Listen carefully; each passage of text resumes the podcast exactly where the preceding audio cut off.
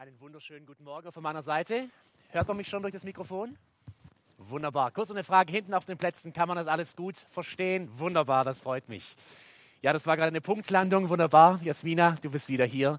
Sehr, sehr schön. Ähm, was für ein Morgen und was für eine Möglichkeit, sowas mitzuerleben.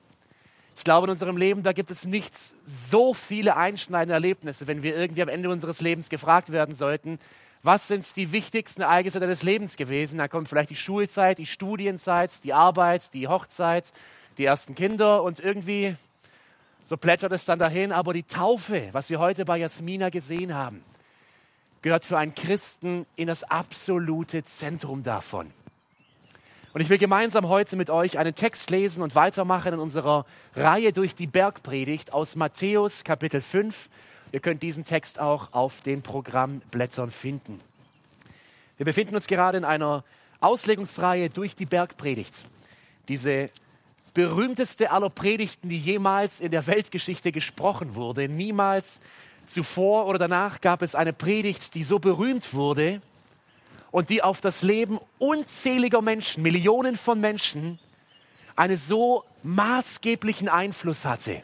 Und das sind die Worte unseres Herrn Jesus Christus. Und ich lese aus Matthäus 5 die Verse 13 bis 16.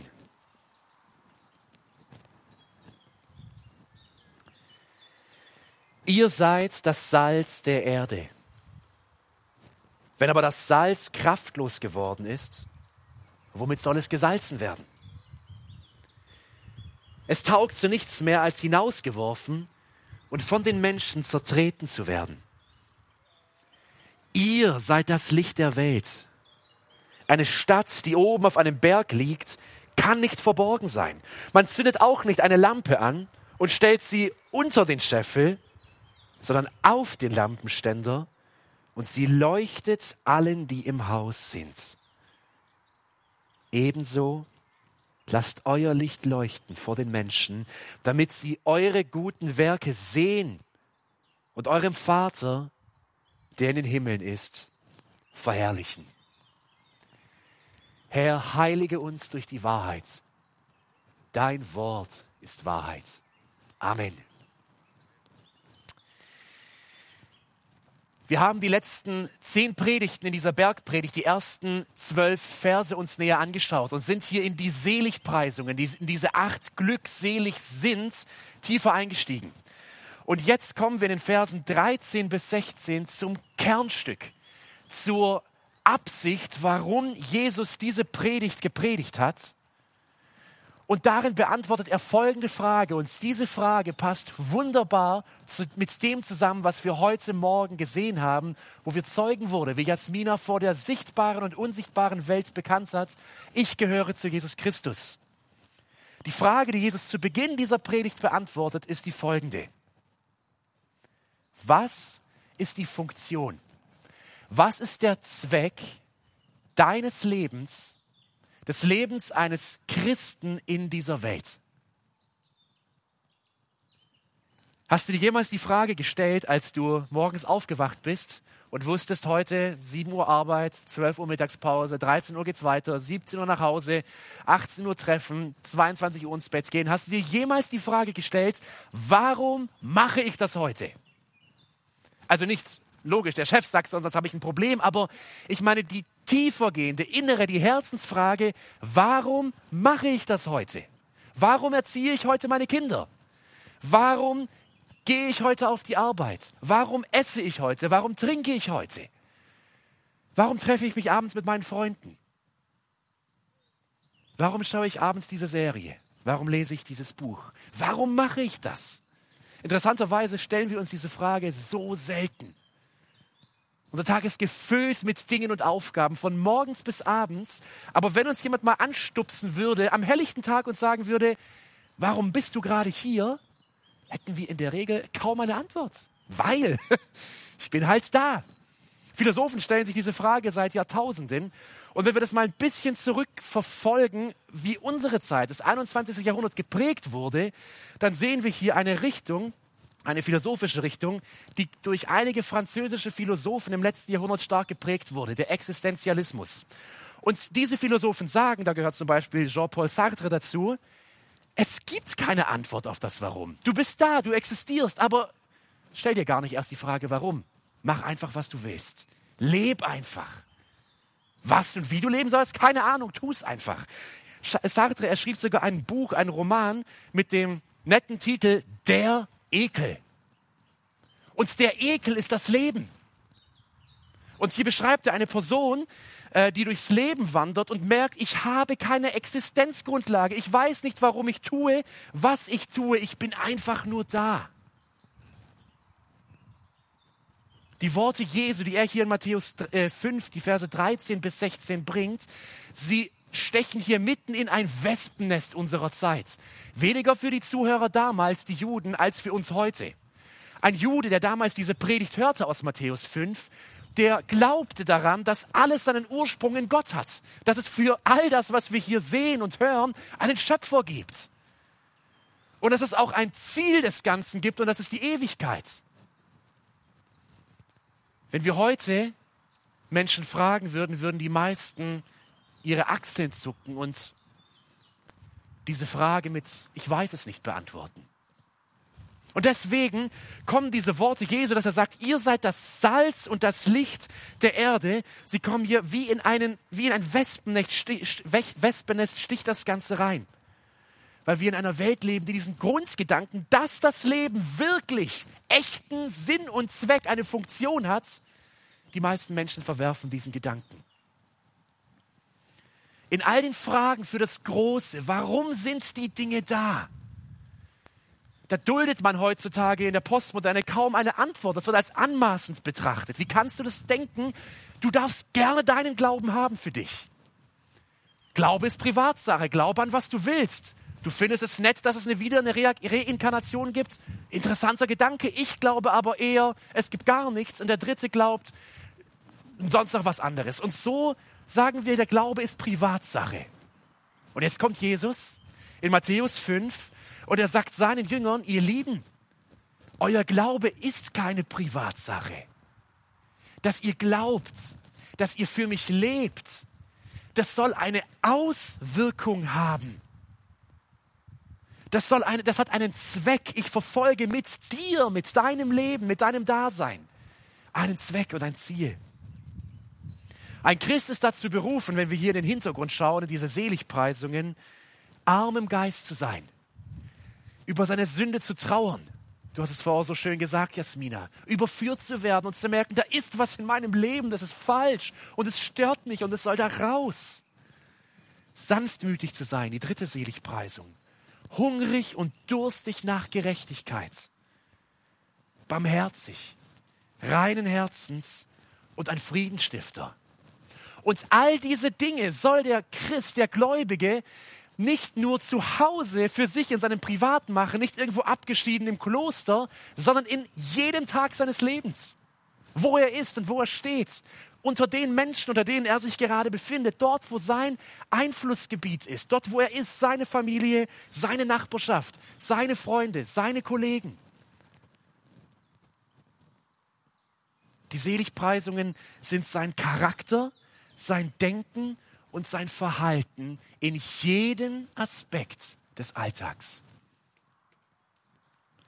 Und Jesus veranschaulicht diesen Einfluss, den seine Jünger haben sollen, die Menschen, die ihm nachfolgen, durch zwei Metaphern, durch zwei Bilder. Das ist Salz und das ist Licht. Und bevor ich diese beiden Metaphern erkläre, will ich das mal an einem Bild, an einer, an einer Illustration klar machen, was Jesus unter diesem Einfluss versteht. Der amerikanische Präsident Woodrow Wilson, er war Präsident während des Ersten Weltkriegs, erzählt die folgende Geschichte, die er erlebte, bevor er Präsident wurde in Chicago. Er sagte, ich war an einem sehr gewöhnlichen Ort.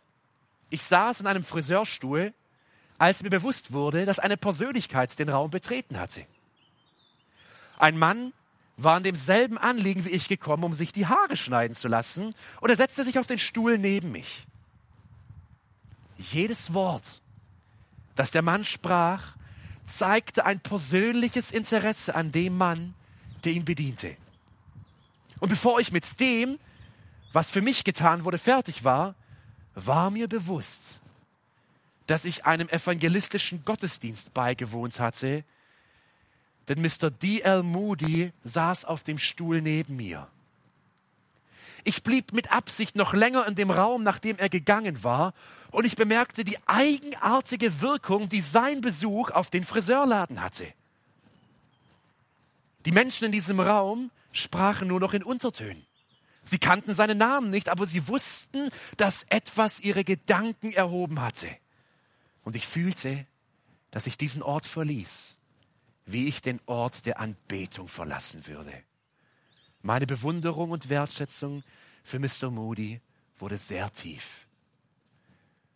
Moody war Pastor und Prediger in Chicago mit großen Erweckungen. Einfluss. Einfluss. Das ist das, was Moody hier bringt. Und wie ein späterer Präsident der Vereinigten Staaten diese Wirkung beschreibt. Sein Charakter und sein Verhalten, seine Art hat etwas in diesen Raum gebracht, wo die Menschen merkten, ohne dass er bestimmte Dinge sagte oder tat, hier ist etwas anders. Salz und Licht.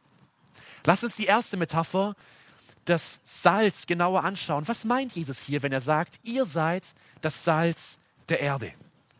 Wenn wir diesen Text oberflächlich lesen würden, mit unseren Ohren des 21. Jahrhunderts, würden wir hier ganz schnell darauf schließen und sagen, Salz, logisch, als Geschmacksverstärker oder als etwas, was einem Essen Kraft gibt, als Würzmittel. Das ist unsere Hauptverwendung von Salz. Wir nutzen es jeden Tag in der Küche. Wenn wir es nicht nutzen, dann schmeckt es auch nicht. Aber für die Menschen, für die Juden der Antike des ersten Jahrhunderts, da war dieser Schluss, dass es Würzmittel ist, nicht so naheliegend wie für uns. Salz hatte mindestens zwei viel wichtigere Funktionen, wie einfach nur ein Essen zu würzen, das schmackhafter zu machen. Und das erste ist Konservierung und das zweite Reinigung. Ohne Kühlschrank, wie kühlt man sein Essen? Wie macht man es haltbar? Ohne Gefriertruhe, wo lagert man sein Fleisch? Ich glaube, noch unsere Großeltern wissen, wie man es tut. Man konserviert es unter anderem durch Salz. Man pökelt das Fleisch. Man legt es in Salz ein und verhindert so, dass hier gewisse Bakterien, gewisse Substanzen, die für den Verderb verantwortlich sind, dass sie sich an diesem Fleisch, an diesem Nahrungsmittel zu schaffen machen. Das war die Hauptverwendung von Salz. Es war Lebensgrundlage. Daher wurde das Salz zum Symbol für das, was haltbar ist. Es war das Instrument, um verderbliche Ware, etwas, was sonst vor sich dahinrottet, was sich zersetzt, was zerfällt, es zu konservieren, es haltbar zu machen. Aber auch noch eine zweite wichtige Funktion in dem Zeitalter, wo es noch keine Shampoos und Seifen gab, nämlich Reinigung. Wir lesen häufig im Alten Testament, dass Salz für Reinigung verwendet wurde. Wir könnten durch einige Stellen durchgehen. In 2. Könige 2, Vers 21, da wird Salz zu Wasser gegeben vom Propheten als Symbol der Reinigung. In Ezekiel 16, Vers 4, da lesen wir, wie Neugeborene mit einer Salzlösung gewaschen wurden, nach der Geburt sauber gemacht wurden. In 3. Mose 2, Vers 13, da lesen wir, wie zu jeder einzelnen Opfergabe im Alten Testament Salz als Symbol der Reinheit hinzugegeben wurde. Und mit diesen Ohren müssen wir diesen Text lesen. Wenn Jesus sagt, meine Jünger, und sie sitzen wie jetzt hier am Berg in der Bergpredigt und Jesus sagt, meine Jünger, ihr seid das Salz der Erde, dann hören die Menschen das mit diesen Ohren zum Konservieren und zum Reinigen. Was Jesus sagt, ist das folgende. Ihr, meine Jünger, ihr sollt das Korrupte, das Falsche, das, was zersetzt, um euch herum beeinflussen und das zum Positiven hin. Ihr sollt es haltbar machen. Ihr seid in dieser Welt und ihr habt eine Funktion in dieser Welt. Und die Implikation dahinter, die ist ein ziemlicher Affront gegen uns alle, die Jesus hier sagt. Er sagt, die Menschheit, die Welt, die zersetzt sich. Die trägt etwas in sich, was beständig dazu führt, dass es zu Problemen führt, dass sich etwas zersetzt, dass etwas verrottet. Und das ist eine Frau, das ist ein, ein, direkt ein Schlag ins Gesicht. Ich? Ich soll verantwortlich dafür sein, dass die Menschheit sich zersetzt, dass sie Schaden nimmt? Wie das Salz die Dinge vor dem Verderb und vor der Fäulnis bewahrt, so ist es die Aufgabe eines jeden Christen,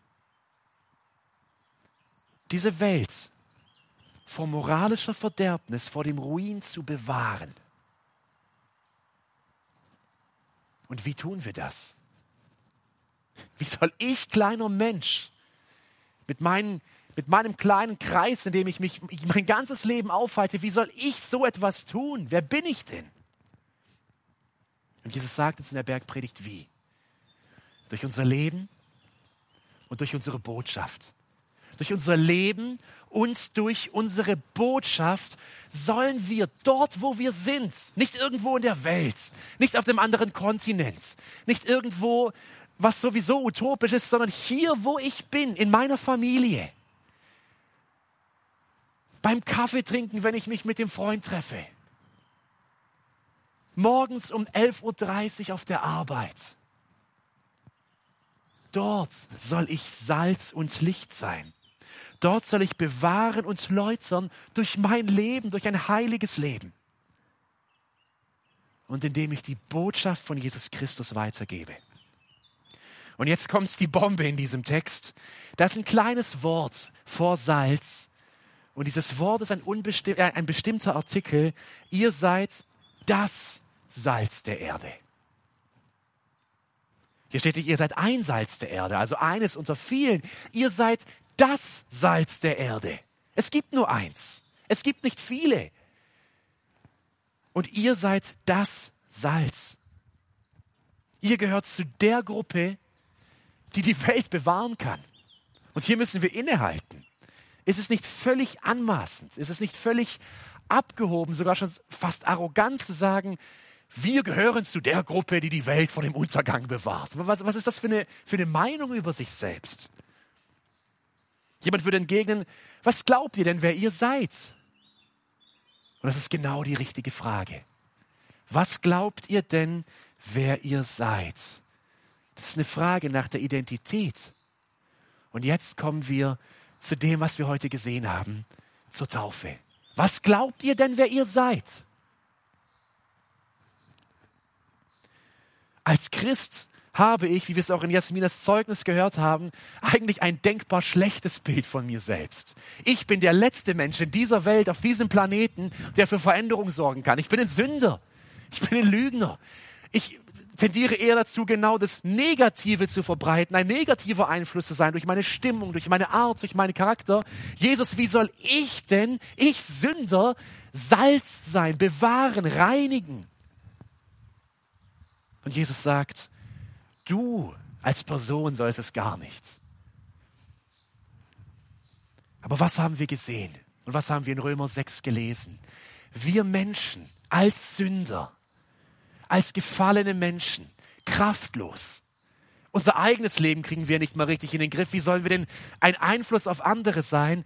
Wir dürfen kommen. Und so wie wir das gesehen haben, wie, wie wir in ein, das Wasser einsteigen als Sünder, als Verlorene, so darf der Mensch Anteil haben, eine neue Identität bekommen, eine neue Kraft bekommen, einen neuen Zugang zu Gott selbst zu bekommen, indem man mit Jesus, indem man seinen Tod am Kreuz begreift und glaubt und sagt, ich glaube, dass ich als Sünder zu dir kommen kann und dass dein Blut mich reinwäscht, dass du meine Sünde am Kreuz auf dich geladen hast und dass du sie besiegt hast und dass du mir neues Leben gibst. Und so dürfen wir als Menschen aus diesem Wasser herauskommen als Symbol, als Zeichen für das, was in uns passiert, nämlich wir dürfen die Kraft, die Jesus Christus von den Toten auferweckt hat, nämlich der Heilige Geist, er lebt in uns.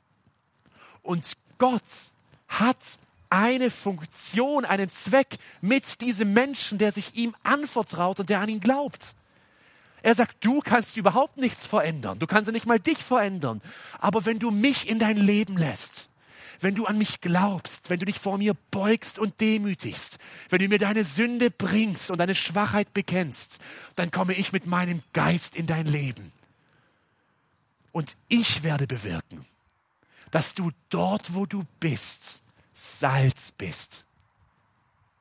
Was für ein, was für ein Geschenk. Die Taufe symbolisiert für uns die Chance auf ein völlig neues Leben. Egal, ob ich ein Schwerverbrecher bin oder ob ich eigentlich ganz normal bin. Ich darf zu Gott kommen und meine Sünde sowie dieses Symbol der Waschung hineingeben und auferstehen mit ihm. Und jetzt bin ich in der Lage, nicht die Welt zu verändern, aber wie wäre es mit meiner Ehe? Wie wäre es mit der Beziehung zu meinen Kindern? Wie wäre es mit dem Nachbarn, der neben mir wohnt und mit dem ich mich von Anfang an nicht verstanden habe, weil er ja immer und so weiter. Und jetzt kommt Gott und sagt, dort lebst du, sei Salz. Sei Salz, nimm meine Kraft in Anspruch. Lebe ein heiliges Leben, wie wir es in den Seligpreisungen gelesen haben. Sei sanftmütig, sei ein Friedenstifter. Sei ein Segen für die Menschen um dich herum durch dein Leben und indem du diese Botschaft weitergibst der Hoffnung auf Rettung. Was für ein Auftrag. Und damit zeigt der Nachfolger Jesu, wer sich hat taufen lassen, er zeigt mit seinem Leben, dass er Salz ist, dass er reinigt, dass er Kraft gibt in das Umfeld, in dem er steckt. Er zeigt damit nicht auf sich und sagt, schaut mal her. Er zeigt auf seinen Retter und sagt, schaut mal, was Gott aus mir gemacht hat. Schaut mal, wie ich mich verändern durfte.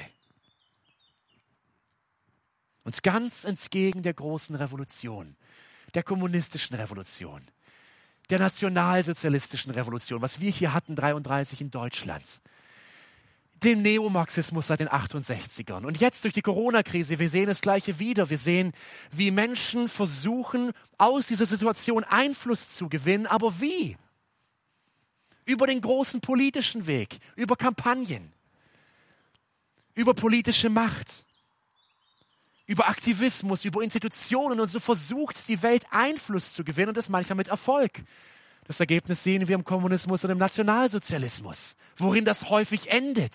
Und Gott sagt, das ist nicht dein Weg. Dein Weg geht nicht über die große Bühne. Deine Aufgabe ist es nicht, irgendwelche Kampagnen zu starten und Großes politisch und sozial zu bewirken. Fang da an, wo du bist. Und sei Salz für die Menschen um dich herum. Ich will die unglaubliche Chance, die Gott uns gibt, an einem Beispiel einmal festmachen. Im 18. Jahrhundert, da lebte in den USA, damals noch englische Kolonien, die 13 Staaten in Neuengland, da lebte ein Mann namens Jonathan Edwards. Manche werden ihn kennen, er war ein großer Theologe. Man sagt, der größte Philosoph und Theologe, den die USA je hervorgebracht haben. Und dieser Mann, unter ihm gab es große, große Erweckungen. Ganze Städte, ganze Landstriche in den USA in dieser äh, mittleren Hälfte des 18. Jahrhunderts um 1740 rum, die bekehrten sich zu Gott. Zehntausende Menschen. Und es gab eine richtige, eine soziokulturelle Revolution, kann man fast sagen. Die Kneipen mussten schließen. Ähm, die, das, die Gefängnisse machten dicht, weil es keine Verbrecher mehr gab. Nicht, dass wir den Himmel hier auf Erden schaffen können, aber es hat einen unglaublichen Einfluss. Aber viel mehr Einfluss noch, wie seine große, große ähm, Auswirkung als Prediger und Pastor hatte was anderes. Ein Pädagoge, A.E. Winship, der beschloss einmal, die Nachfolger, einfach den Stammbaum von Jonathan Edwards, die nächsten 150 Jahre einmal nachzuspüren. Und er kam auf 1400 äh, Menschen in diesem Stammbaum von Jonathan Edwards und von seiner Frau in den nächsten 150 bis 200 Jahren. Und aus diesem Stammbaum, aus diesen 1400 Menschen, die aus seiner Linie kommen, kam ein US-Vizepräsident, drei US-Senatoren, drei Gouverneure, drei Bürgermeister, 13 College-Präsidenten, 30 Richter, 60 Ärzte, 65 Professoren, 75 Militäroffiziere, 100 Rechtsanwälte, 100 Geistliche und 285 College-Absolventen. Ich will nicht sagen, dass wir was sind, wenn wir Anwälte und sonst noch was sind, aber aus seiner Linie, aus dem Einfluss, den er mit seiner Frau auf ihre Familie hatte, wurden nachfolgende Generationen maßgeblich geprägt. Sein Biograf schreibt, ein Großteil der Kapazität und des Talents und der Intensität und des Charakters der mehr als 1400 Mitglieder von Edwards Familie ist Mrs. Edwards zu verdanken. Er und seine Frau gaben Salz in diese Welt durch ihr Leben für Christus und durch die Botschaft, die sie predigten. Winship, er verglich einen anderen Mann, der zur selben Zeit in New York lebte, und es war Max Jukes. Ihm war aufgefallen, oder Menschen war aufgefallen, dass 42 Männer aus verschiedenen Gefängnissen in New York alle im selben Stammbaum waren. Und als man das zurückverfolgte, kam man auf Max Jukes, der zur selben Zeit wie Edwards lebte. Und seine Nachkommen, zu ihnen gehörten sieben Mörder, 60 Diebe, 190 Prostituierte und über 300 seiner Nachkommen, seiner 1200, wenn man das zurückverfolgt, starben eines frühzeitigen Todes. Wir können hier nicht etwas Festes ableiten, keine Gesetzmäßigkeiten, aber wir sehen eins. Dein und mein Leben zu Hause, dort wo wir sind, hat Einfluss. Und es hat einen Zweck. Unser Dasein hat einen Zweck. Und Gott gibt uns diesen Sinn, diesen Zweck, diese Funktion und sagt, folge mir und präge Präge deine Kinder. Präge die Schüler, die Kinder, die du vielleicht als Erzieherin hast. Präge deine Kollegen. Präge deine Nachbarschaft. Zeige ihnen, wer der Herr ist. Und zeige ihnen, dass es Hoffnung gibt. Hoffnung gibt für jeden Sünder. Und dann kommt Jesus zum nächsten Punkt in Vers 5 und er sagt etwas Tragisches. Er sagt, ihr seid das Salz der Erde. Vers 13. Wenn aber das Salz kraftlos geworden ist, womit soll es gesalzen werden? Es taugt zu nichts mehr als hinausgeworfen und von den Menschen zertreten zu werden. Salz, das kraftlos ist. Geht es überhaupt? Salz ist doch Salz. Salz an sich kann nicht kraftlos werden. Salz, das ist eine chemische Verbindung, Natriumchlorid, unser Kochsalz, und es zerfällt nicht in einzelne Bestandteile. Salz bleibt Salz. Wie also kann Jesus sagen, dass Salz kraftlos wird? Wo bekamen die Menschen aus Palästina im ersten Jahrhundert ihr Salz her? Sie bekamen es aus dem Toten Meer. Da wurden große Salzblöcke geschlagen und sie wurden eben in die Städte gebracht. Und dieses Salz war kein reines Salz. Da waren noch andere Stoffe mit dabei. Verschiedene Überreste aus der Natur, Kalk, Magnesium, Pflanzenreste. Und wenn jetzt Feuchtigkeit in dieses unreine Salz kam, dann wurde einfach das Natriumchlorid rausgespült. Und man sah zwar noch Salz, aber es war kraftlos. Es war geschmacklos, es war fade. Es hatte keinen Zweck mehr.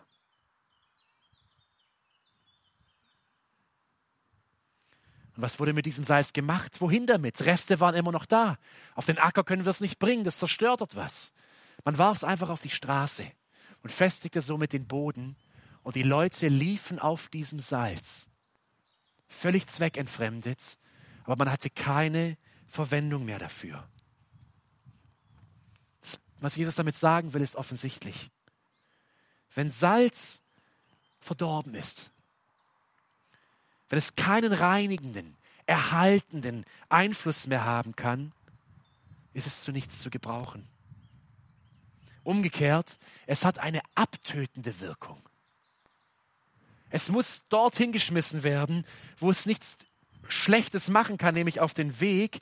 Und anstatt das Leben anderer zu reinigen, da zerstört dieses Salz das Leben anderer. Was Jesus sagen will, ist, wer sich zu meinem Königreich bekennt, wer sagt, dass er mir folgt, wer sich hat taufen lassen mit diesem herrlichen Symbol des neuen Lebens, aber er lebt nicht nach den Grundsätzen meines Königreichs, der richtet unfassbaren Schaden an. Die Menschen werden ihn sehen und für sie ist das, was sie sehen, abschreckend, heuchlerisch Das sind Menschen, die das eine sagen und am Sonntag brav singen und am Montag irgendwie leben und sich selbst Gott sind. Und Jesus warnt davor. Und er sagt, seid Salz, echtes Salz. Lebt in mir. Und damit kommen wir zur zweiten, mit diesem zweiten Bild, wo Jesus in Vers 14 sagt, ihr seid das Licht der Welt. Und diese zweite Metapher setzt ebenfalls voraus, dass die Welt dunkel ist. Man, wofür braucht man Licht, um in das Dunkle zu scheinen? Damit sagt Jesus, er impliziert hier und sagt, auf sich alleine gestellt sind wir Menschen nicht in der Lage, nicht fähig, ein Leben mit Zweck und Sinn und Moral zu führen. Auch das ist eine harte Nuss. Und ich glaube, instinktiv, da, da sträubt sich was in uns dagegen. Ist die Welt wirklich dunkel? Vielleicht haben einige von euch den Eurovision Song Contest, ich glaube letzte Woche war der angeschaut oder das mitbekommen. Das ist ja einmal im Jahr, glaube ich, ein großer Contest und da kommen verschiedene Sänger aus allen Ländern Europas und sie singen und machen einen Wettbewerb und ein Land gewinnt. Und ich habe in den Nachrichten gelesen, dass dieses Jahr eine italienische Band, eine Rockband mit dänischem Namen, ich kann den nicht aussprechen, ähm, diesen Wettbewerb gewonnen hat. Und ich würde euch gerne folgenden Textauszug aus dem italienischen Original vorlesen, einen Vers. Dieses Lied wurde mit dem Titel unseres Kontinents gekürt als bestes Lied, als beste Performance.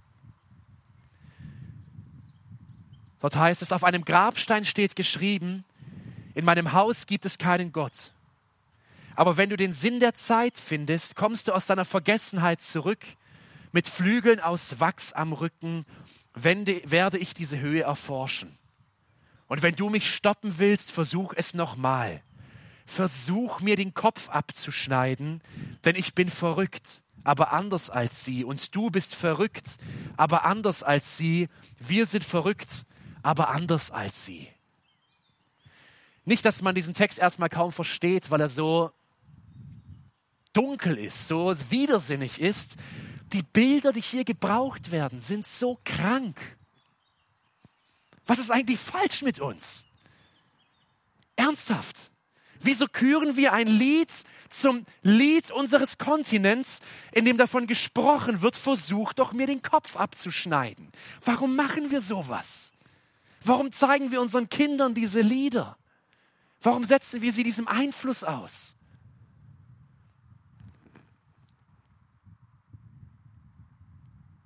Wir brauchen Licht. Und ich glaube, dieses, dieser Titel steht stellvertretend für die gesamte Künstlerszene. Nicht die gesamte, aber für so viel. Für so viel Kaputtes, was uns gezeigt wird und als normal verkauft wird. So viele Leben, die unsere Vorbilder sind, die nicht in der Lage sind, ein, ein Leben mit Sinn und Zweck zu leben.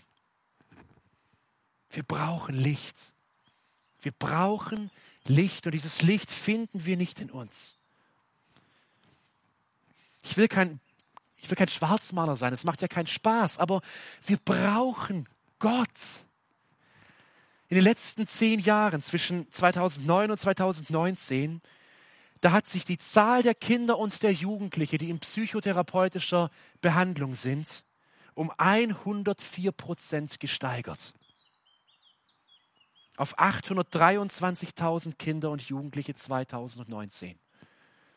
Die Zahlen für 2020 und 2021 sind noch nicht da, aber alle Psychotherapeuten sagen, die Kurve geht weiterhin steil nach oben, vor allem jetzt durch Corona. Wir brauchen Licht. Wieso müssen knapp eine Million Kinder und Jugendliche in unserem Land in Therapie? Was läuft hier falsch? Wenn wir schauen, wie viele Menschen mit sich einen Rucksack tragen Ängsten und Depressionen, die das nicht mal sagen, die verzweifelt sind. Wir brauchen Licht. Und dieses Licht ist da. Und Jesus sagt, ihr seid das Licht. Und auch hier wieder, da müssen wir aus der ganzen Schrift das verstehen, sonst kommen wir in einen riesigen Unsinn rein zu sagen, ich bin jetzt das Licht der Welt, wie anmaßend. Nein, was sagt Jesus so häufig in Matthäus 4, nur ein Kapitel vor unserem Text? In Matthäus 4, Vers 16, dort sagt Johannes der Täufer auf, in Bezug auf Jesus Christus, das Volk, das in Finsternis sitzt, hat ein großes Licht gesehen und denen, die im Land und im Schatten des Todes sitzen, Licht ist ihnen aufgegangen. Und von da an begann Jesus zu predigen. Es gibt Licht. Und mit Jesus kam dieses Licht in unsere Welt. Johannes Kapitel 1, die Verse 4 und 5. Hier sagt Johannes so gewaltig in diesen gewaltigen Bildern über Jesus Christus. In ihm war das Leben. Und das Leben war das Licht der Menschen. Und das Licht scheint in der Finsternis. Und die Finsternis hat es nicht erfasst. Johannes war nicht das Licht. Samuel ist nicht das Licht. Ihr seid nicht das Licht, sondern damit er von dem Licht zeugte. Das war das wahrhaftige Licht, das in die Welt kommend jeden Menschen erleuchtet. Und diese Worte, die wir alle kennen aus Johannes 8, Vers 12 von Jesus, ich bin das Licht der Welt. Und wer mir nachfolgt, wird nicht in der Finsternis wandeln, sondern das Licht des Lebens haben. Vielleicht warst du schon mal nachts, in einer Neumondsnacht, wo kein Mond schien, draußen in der Natur und auch nicht hier irgendwo bei uns in der Gegend, sondern irgendwo in Schweden, so ging es mir, als ich in Schweden war, wo keine Stadt in der Nähe ist, keine Lichtquelle in der Nähe. Und da habe ich zum ersten Mal wirkliche Dunkelheit erlebt. Bei uns nachts, wir sehen ja fast alles, selbst bei Neumonds. Warum sehen wir so viel? Weil aus den Städten Licht kommt. Und genau dieses Bild gebraucht Jesus hier und sagt, ihr sollt sein wie eine Stadt auf einem Berg. Und diese Stadt leuchtet von sich aus. Die leuchtet nicht, die macht nicht Lichter an, um zu sagen, ich würde jetzt gerne einmal für die Menschen, die irgendwie auf den Feldern sind, leuchten. Sie leuchtet, weil sie Licht ist, weil in ihr Licht ist. Und so sagt Jesus, in eurem Leben, meine Nachfolger, seid Licht. Und wie können wir das sein? Lasst euch anstrahlen von mir. Ich bin das Licht der Welt, sagt Jesus, und ihr geht hinaus und strahlt dieses Licht ab. Ich war einmal als jugendlicher 18-Jähriger auf dem Rosenstein nachts. Ich glaube, das fand man als 18-Jähriger irgendwie besonders, alleine nachts auf dem Rosenstein zu sein und übers Leben nachzudenken. Da hat man sich irgendwie besonders gefühlt. Und ich war dort und dann ging mein Handy-Akku leer. Und ich wollte damit eigentlich nach Hause, also mit dem Licht nach Hause laufen. Das ging nicht mehr. Und dann bin ich dort nachts gelaufen durch den Wald. Und es war wirklich dunkel, komplett dunkel. Und ich, ich weiß, ich habe den Weg nicht mal gesehen so richtig. Und immer wieder nur schien der Mond leicht durch die Zweige und ich konnte den Weg erahnen. Hat der Mond in diesem Augenblick gescheint? Nein, der Mond kann nicht scheinen. Welches Licht hat mir damals, auch wenn nur ganz wenig, aber zumindest so weit geholfen, irgendwie den Weg zu meinem Auto zurückzufinden? Das Licht der Sonne, obwohl sie nicht zu sehen war. Und wie? Über den Mond, weil er es reflektiert hat. Und das sagt Jesus hier. Reflektiert meine Herrlichkeit. Lebt in meiner Herrlichkeit, meine Jünger. Ich lebe in euch. Und wenn ihr in euren Alltag rausgeht, wenn ihr in euren Familien seid und wenn ihr kraftlos seid, bleibt in mir. Und ich werde durch euch wirken.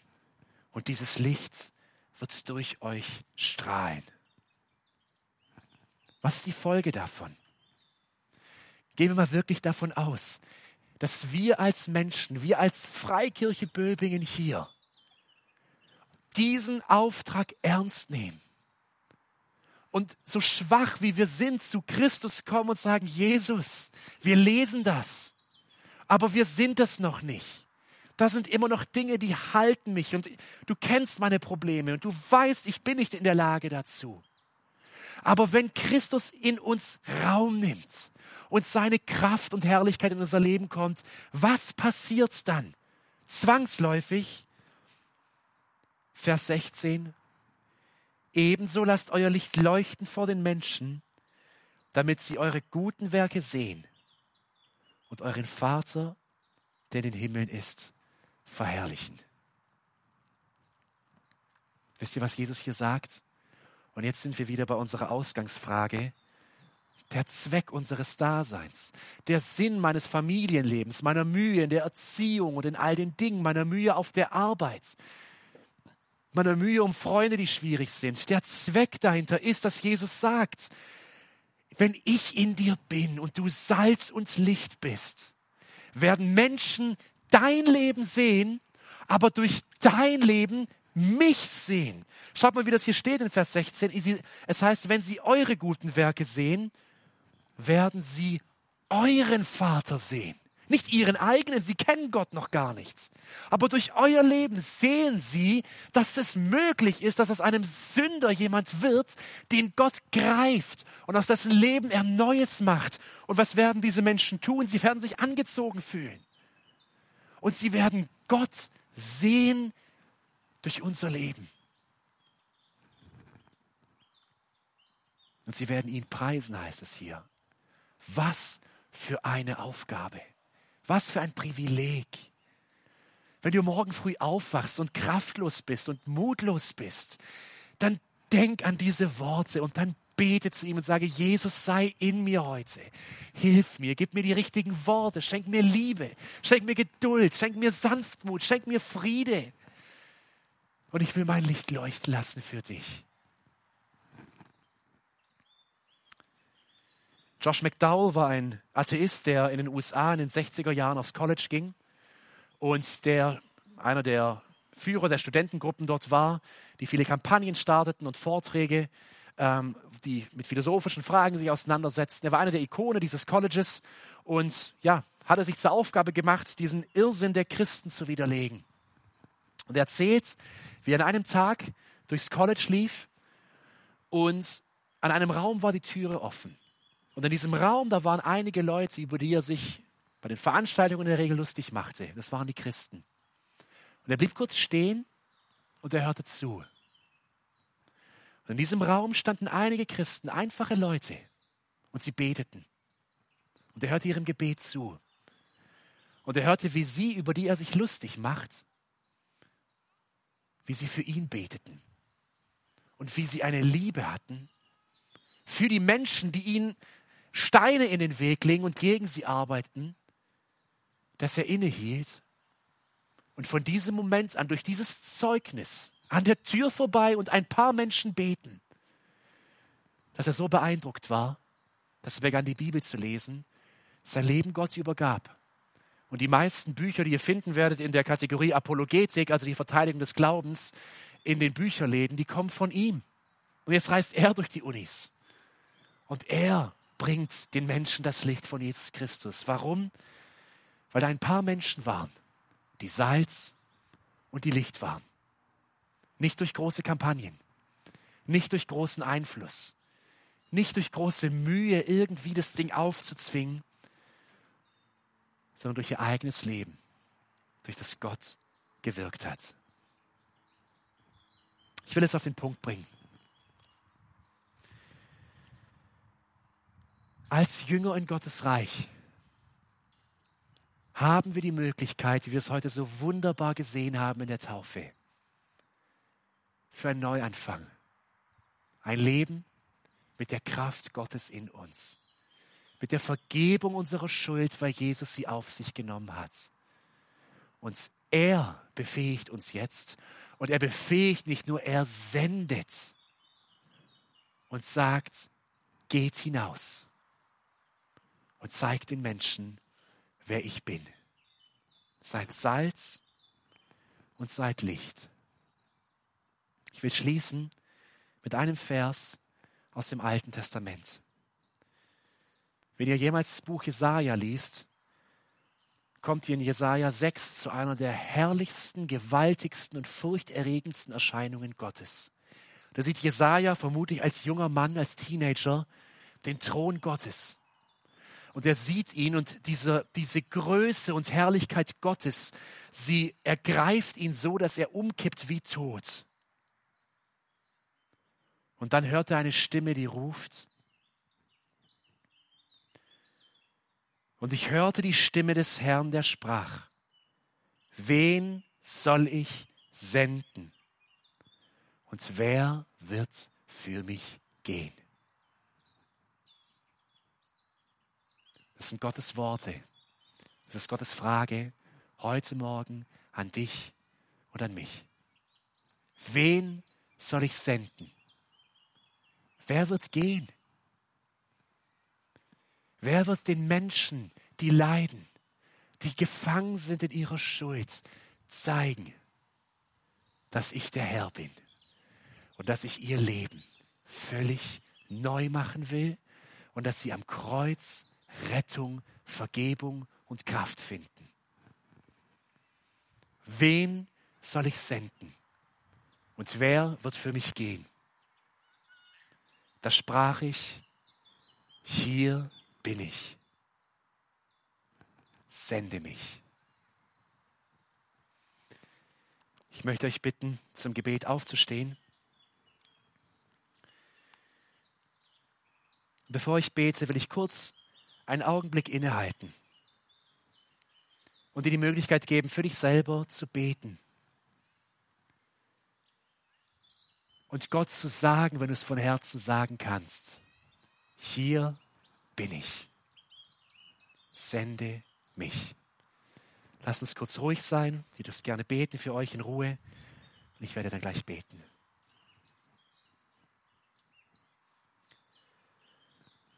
Allmächtiger Gott, wir beugen uns vor dir und wir loben dich und wir beten dich an. Hier in der Natur, wo wir deine Schöpfung sehen und hören und eine Vorahnung dafür bekommen, wie groß du bist, wie erhaben und wie mächtig und wie heilig. Und wir danken dir, dass wir heute gesehen haben, dieses Symbol der Taufe, dass es möglich ist, mit all unserer Schuld, mit all unserer Sünde, mit all unserer Schwachheit zu dir zu kommen. Und dass wir dieses Leben lassen dürfen vor dem Kreuz. Und dass du in unser Leben kommen willst mit deiner Kraft. Und sagst, siehe, ich mache alles neu. Ich danke dir so sehr für Jasmina, Herr, für diesen Schritt, den sie heute getan hat, für ihr Bekenntnis und bete, dass du sie segnest und bewahrst, dass sie ihren Leben, Lebensweg ebnest, sie festhält an dir. Ich bete für jeden, der heute hier ist und der wankt, Herr, der auf beiden Seiten steht, der das alte Leben nicht lassen kann oder will. Ergreife du durch die Herzen heute in deiner Macht. Und ich bete für die, Herr, die Salz und Licht sein wollen, aber die nicht können. Wo Sünde ist, die sie hält. Wo Schwachheit ist, Beziehungen, in denen sie verstrickt sind, Herr, dass du sie befreist und dass wir aufatmen können in deiner Gegenwart und ausgerüstet mit deiner Kraft sagen können wie Jesaja, hier bin ich, sende mich. Und das beten wir in Jesu Namen. Amen.